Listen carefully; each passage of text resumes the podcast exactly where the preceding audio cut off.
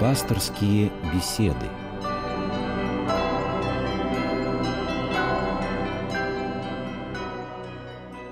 Здравствуйте! В эфире программа «Пасторские беседы». У микрофона Анатолий Круглов. Рядом со мной священник Алексей Ладыгин. Отец Алексей, здравствуйте. Здравствуйте.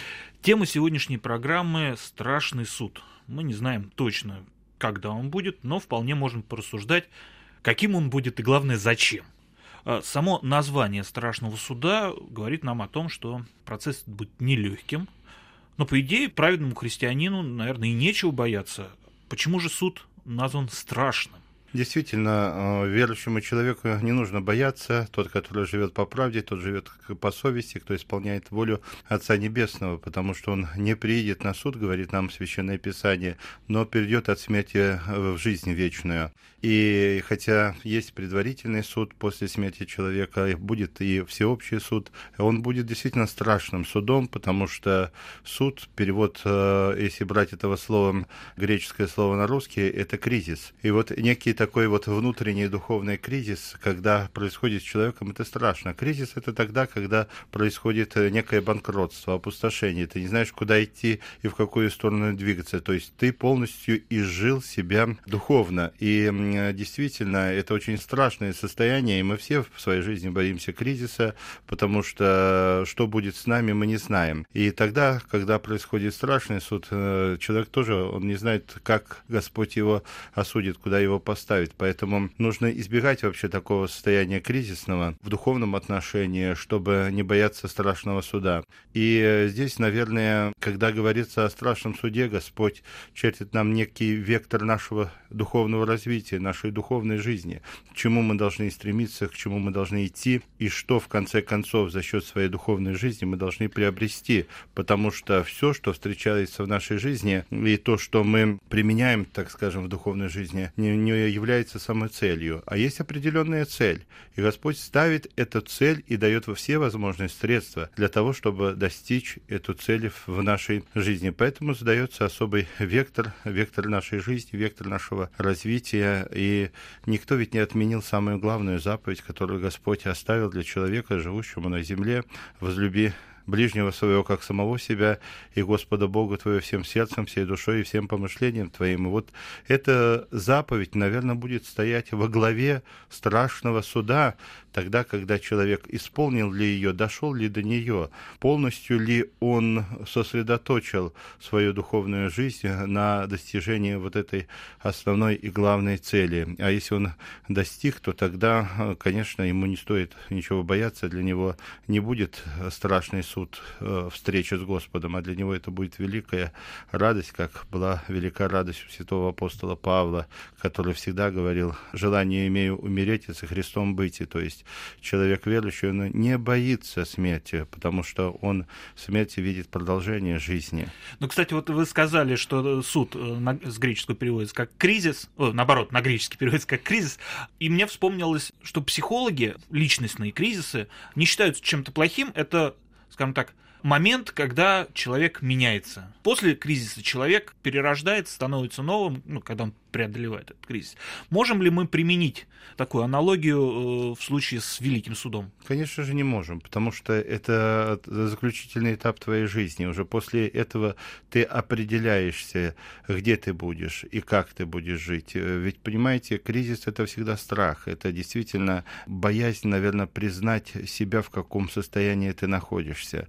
И э, здесь уже, наверное, стоит понимать того, что некого внутреннего отступления уже не будет. Все то, что происходит в нашей жизни, оно должно происходить до того, потому что тогда есть покаяние, тогда есть изменения, тогда есть внутренняя работа над собой. А здесь а, некая такая окончательная точка. То есть человек принял это, до страшного суда, э, смог к этому идти, или он это внутренне уже не принял э, и не сможет принять никогда, потому что он уже сформировался как личность, как личность не только живущая на земле а полноценная, но и как личность духовная. Вот в духовном отношении он уже сделал для себя выбор. Это очень важно понять. И мы в нашей жизни встречаем таких людей, которые уже на пороге смерти, казалось бы, вот э, ему приглашают священника поисповедоваться, причаститься, понять, что завтра уже может произойти твоя встреча с Богом. Он отказывается.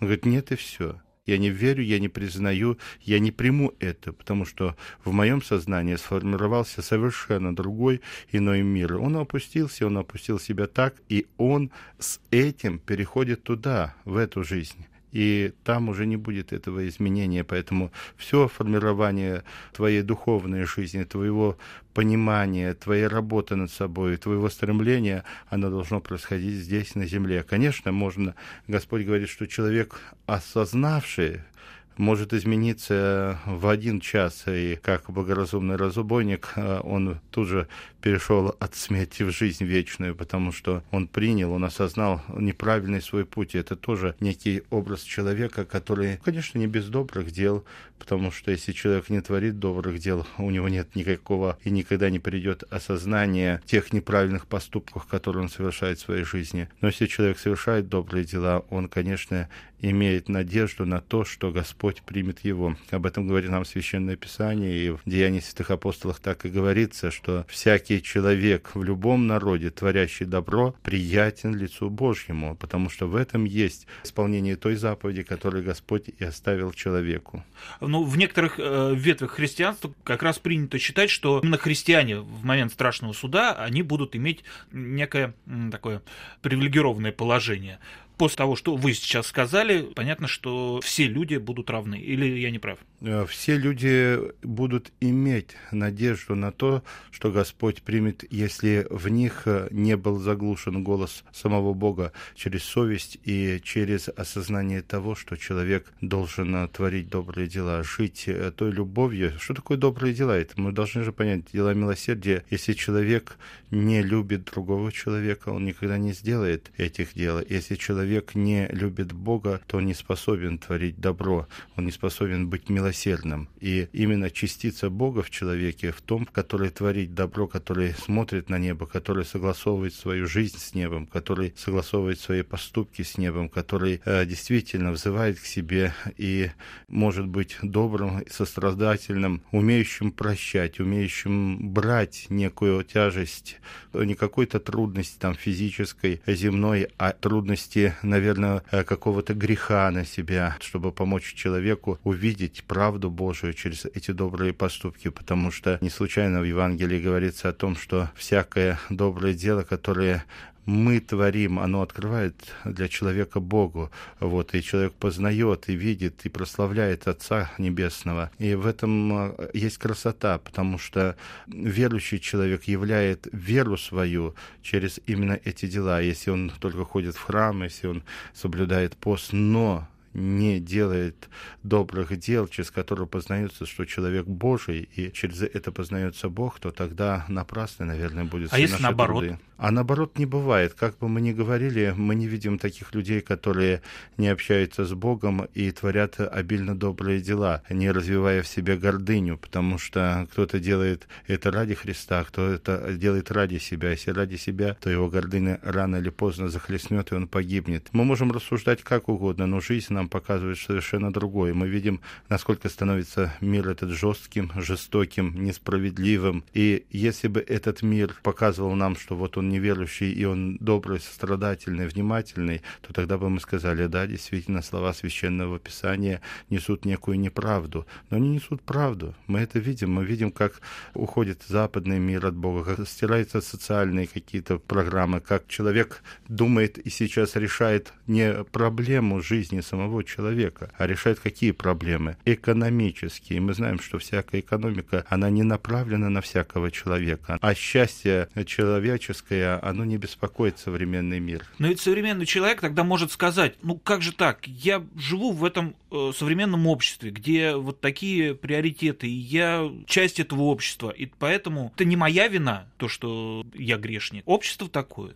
Есть Божий закон, и этот закон не только писанный, а не только есть в книге. Вот апостол Павел об этом очень хорошо говорит. Язычники, не имея закона, естеством законное творят. В каждом человеке есть закон Божий, и он выражен в нашей совести, и совесть подсказывает человеку, где правда, где неправда, и какие дела ты должен делать, и какие ты не должен делать. И все зависит от того, насколько ты прислушаешься к голосу своей совести. Поэтому всякий человек будет именно судиться Богом а не потому, что кто-то христианин, а кто-то не христианин, а потому что в каждого Господь заложил свой закон, если человек прислушивался к нему, если он творил добрые дела в любом народе, в любой религии, то он приятен лицу Божьему. А у Отца Небесного обителей много. Каждый будет, наверное, находиться в своей обители, согласно своей вере, согласно своей жизни, своей культуре. Настолько милосердие Божие мы никогда не проникнемся в него.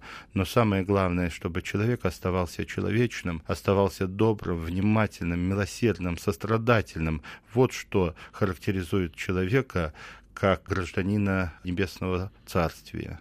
Считается, что перед страшным судом воскреснут все люди, которые когда-либо жили на земле, и возникает вопрос, почему нужно еще раз судить всех людей, потому что ну, в момент смерти мы уже как, какие-то итоги своей жизни подводим, и уже на чашах весов наши хорошие и плохие дела взвешиваются. Э, счастье это заключается в том, что есть церковь земная, есть церковь небесная. И человек, который умирает до страшного суда, над ним совершается частный суд, об этом говорит святой апостол Павел. Но после этого частного суда еще есть возможность земной церкви, то есть нас, которые молятся за усопших, которые творят за них добрые дела, им э, есть возможность перейти от одного состояния к другому состоянию, то есть э, получить оправдание за свою неправильную жизнь. В этом есть понимание, что значит помолиться за него, то есть как будто он молится, или сделать доброе дело за своего почившего сродника, то есть как будто он это делал, не я делаю, я делаю за него. Это доброе дело, сделанное за него, оно идет плюсиком к этому человеку, за которого мы и делаем, потому что а не нам? мы делаем, а нам мы должны и за себя еще творить добрые дела. Поэтому у нас есть родительские субботы, у нас есть желание помочь своим почившим сродникам вот э, какими-то добрыми делами ради них. Это было всегда в старину, например, ведь э, ничем никогда просто так не подавали копеечку, а всегда нас родители в детстве учили, если мы подаем копеечку, то обязательно за кого мы. Мы говорили всегда нищему, помолитесь, помяните наших родителей о здравии Марии Николая, о упокоении бабушек, дедушек. То есть э, нас родители приучали к тому, что если ты подал нищему, чтобы ему не было в осуждении эту копеечку, и когда он перекрестился, помолился, он потрудился. Молитва — это труд. Наши предки говорили так, нет ничего тяжелее, как Богу молиться, до старых родителей кормить. Поэтому он потрудился, ему эта копеечка не в осуждение, но, с другой стороны, он получил эту копеечку не просто так, а ради того, чтобы помолиться за почивших, ну, а потому заработал. что мы, да, он заработал, а мы за них сделали доброе дело. Оно не относится к нам, оно относится к тем людям, за кого помолились в данный момент. Отец Алексей, ну тогда возникает вопрос, где находятся души умерших людей э, в ожидании страшного суда? У католиков есть понятие чистилища. Э, чистилище, опять-таки, ведь мы должны понимать, что чистилище — это место для тех людей, которые удостоились Царствия Небесного, вот, в их понимании. Это некое такое среднее положение между адом и раем. Но есть есть э, ад, есть э, рай. Это в понимании, опять-таки, западной церкви, других религий. Если брать чистое христианство, мы знаем, что ада не существует, и у нас нет учения об аде. Ад — это место, где нет Бога, и также и Царствие Божие внутри вас самих есть. Мы эти состояния испытываем и при жизни, когда ты живешь без Бога, и у тебя внутри души творится непонятно что, и полная дисгармония, и пустота, и грязь какая-то. Это уже состояние ада. И в то же время время состояние рая, Царствие Небесное внутри вас самих есть. Это тогда, когда внутренний мир, гармония и покой. И вот когда человек приходит к Богу, его совесть не обличает, это уже состояние рая. А состояние ада — это действительно, когда ты смотришь на божественный свет, он пронизывает тебя и озаряет на тебе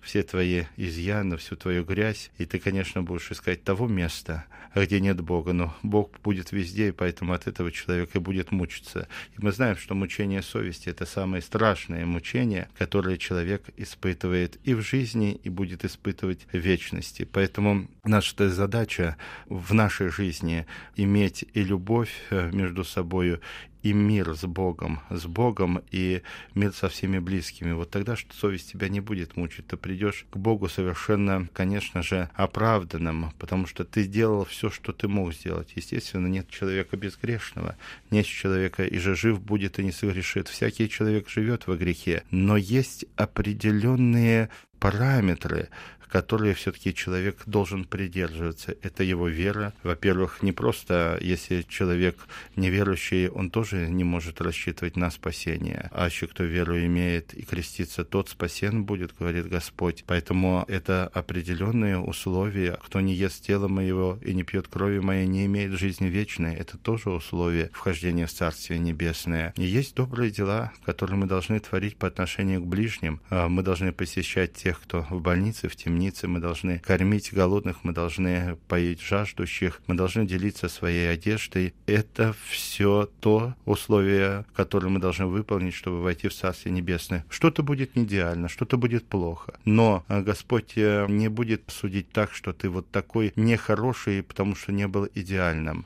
Конечно, мы не можем быть Идеален только он сам идеален сам и совершенен сам Бог. Но вот мне очень понравилось, как одна раба Божия, которая пришла на исповедь и так хитро посмотрела, батюшка, грешница я. А потом так хитро посмотрела на меня и сказала, ну я грешница Божия. Самое главное, чтобы мы чувствовали причастность к вечности, к небу к Богу, имели отношение, и чтобы в нашей жизни было стремление к Нему. А борьба будет всегда в душе каждого человека. То есть душа человека после смерти, она все-таки попадает в ад или в рай, и там дожидается страшного суда. Да, она попадает в то место, в которое заслуживает. Вот у Отца моего обителей много, и каждый получает в меру своей духовной жизни, в меру своего стремления к Богу, в меру тех добрых дел, которые он совершил в своей жизни. Поэтому какие это обители и что Господь э, приготовил для верующего и для неверующего человека, мы до конца не знаем. Даже апостол Павел который был восхищен для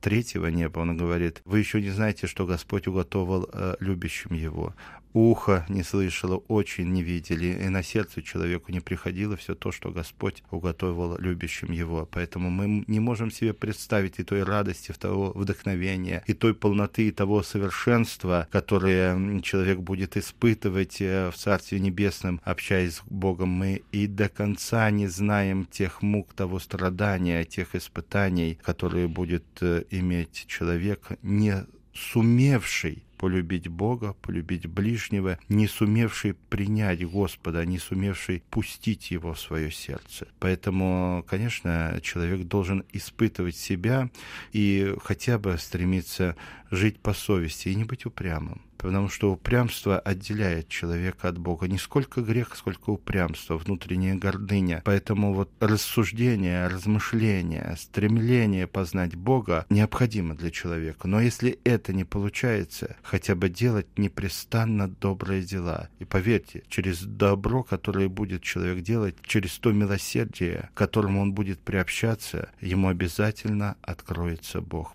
потому что доброму человеку всегда Бог открывается. Не открывается только эгоистичному человеку, любящему себя и все делающему только для себя любимого. Грех — это всегда дело для себя, а вот э, добрые дела, они всегда делаются ближнему. Но для многих людей ожидание страшного суда, если сравнивать время ожидания страшного суда и земная жизнь. Земная жизнь по сравнению, с, может быть, с общим временем, это просто миг. Почему э, на страшном суде все-таки учитывается именно вот, вот этот довольно короткий промежуток человеческой жизни. Если мы говорим, что жизнь человека вечна, вот почему только этот промежуток учитывается? Потому что это испытание, это стремление, это вектор твоей будущей вечной жизни, твоего вечного развития. И поэтому говорят, что здесь училище, здесь э, чему ты научился, тем ты и сможешь заниматься в вечности. Если ты научился любить Бога, любить ближних, ты и дальше способен совершенствоваться. А если ты праздно провел э, время, если ты не хотел учиться, если ты не хотел к доброму стремиться, тогда э, тебе там заняться это нечем будет. Все уже.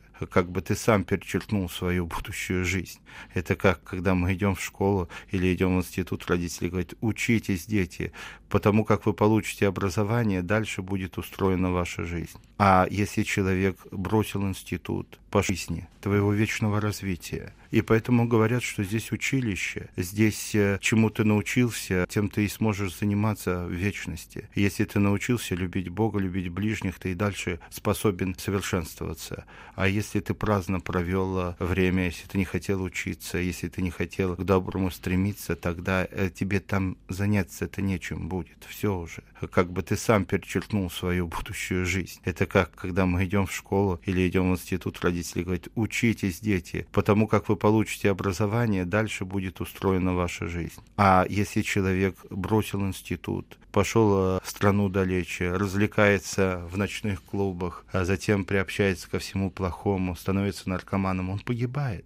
Он погибает для этой жизни, он не услышал голоса родителей. В данном случае Бог является нашим родителем. Он говорит, я вам дал жизнь. Если вы правильно будете жить, если вы услышите мой голос и пойдете за мной, то тогда вы сможете в вечности продолжить заниматься тем, чему вы научились здесь. Потому что что в вечности самое главное, церковь говорит? Мы продолжать будем совершенствоваться. И наше совершенство, оно до бесконечности. А если человеку чуждо совершенство, если он деградирует, то там ему заняться нечем. Многие ведь сегодня так рассуждают, а я не хочу в рай, а почему ты не хочешь в рай? А, а что я там буду делать? Там не будет дивана, телевизора, там не будет вот тех моих обычных дел, к которым я привык в этой жизни.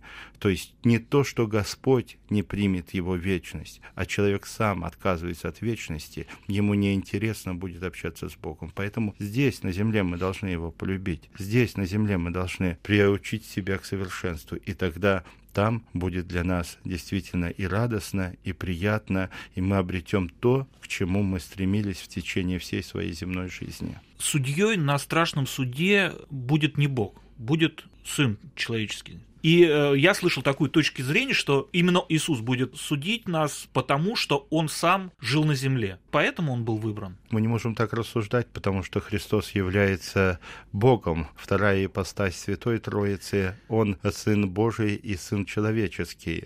Господь будет судить, потому что Он дал нам закон, Он пришел, Он научил человечество. Если мы идем за Ним, то тогда, конечно, мы получаем оправдание от Господа. Если не идем, то, конечно же, мы не получим этого оправдания. Он показал пример, как нужно жить, как нужно посвящать и чему нужно посвящать жизнь. Он же посвятил людям, и люди поверили Ему, и люди пошли за Ним, и люди стали подражать Ему, и мир стал изменяться. Поймите, христианская цивилизация самая высокая цивилизация. Не было ничего лучше и, наверное, никогда не будет, потому что все, что придумывает человек, оно обезображивает то, что э, дал и чему научил нас Господь. Но ведь именно Христос и святые познали все, в кавычках, прелести жизни на земле, испытали искушения, и поэтому они, наверное, как никто другой могут... Ну, кстати, апостол Павел говорил, что разве вы не знаете, что святые будут судить мир?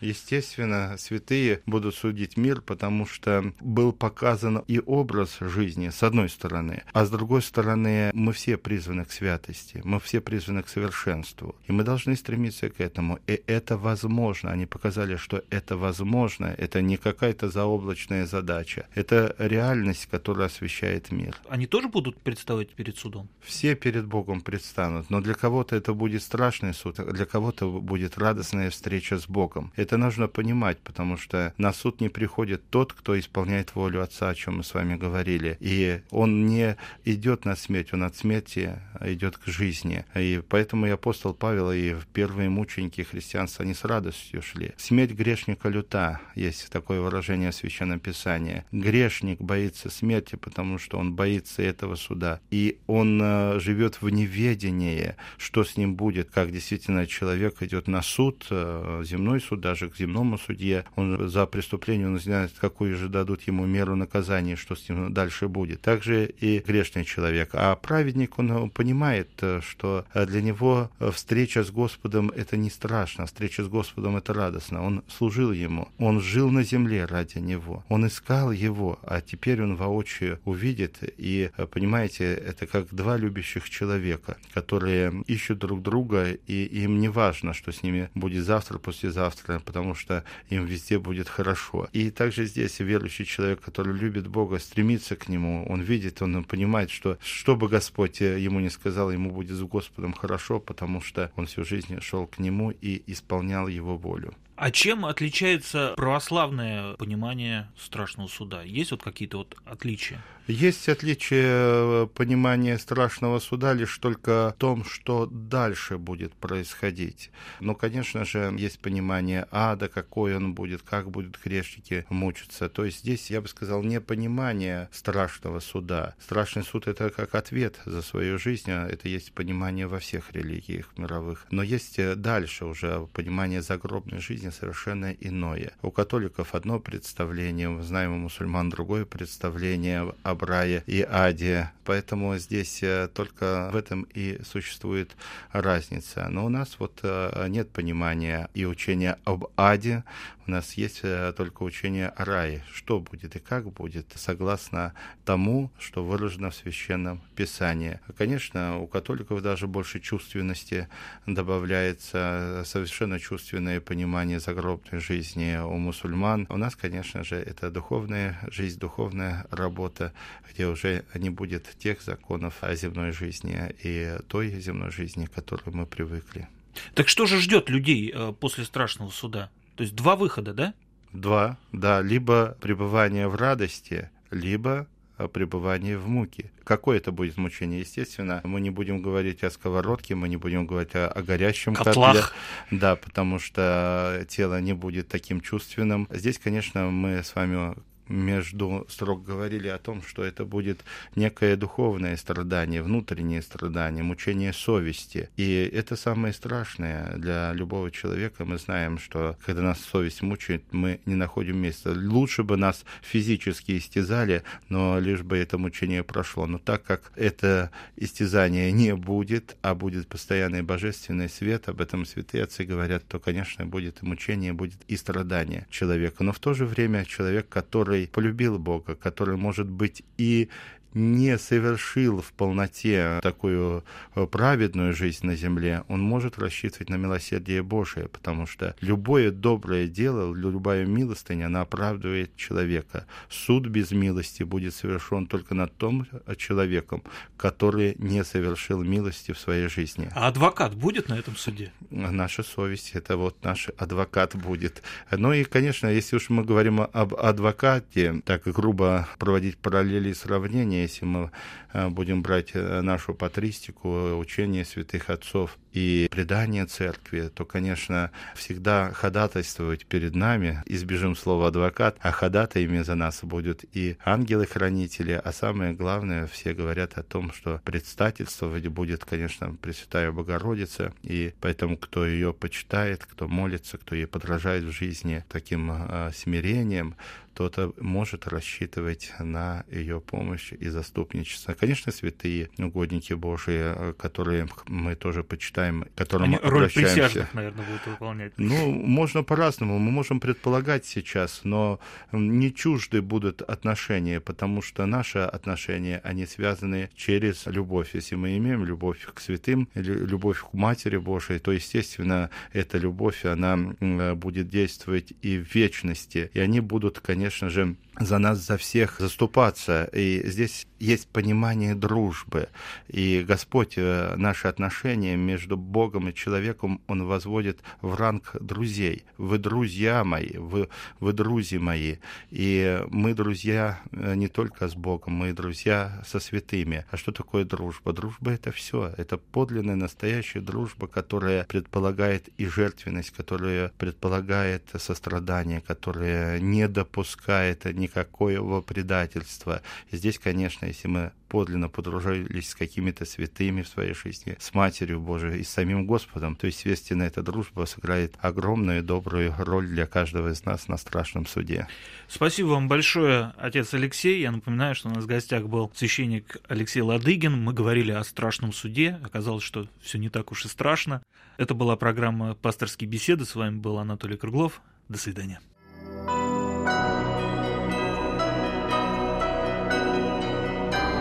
Вы слушали программу «Пасторские беседы» из цикла «Мир, человек, слово».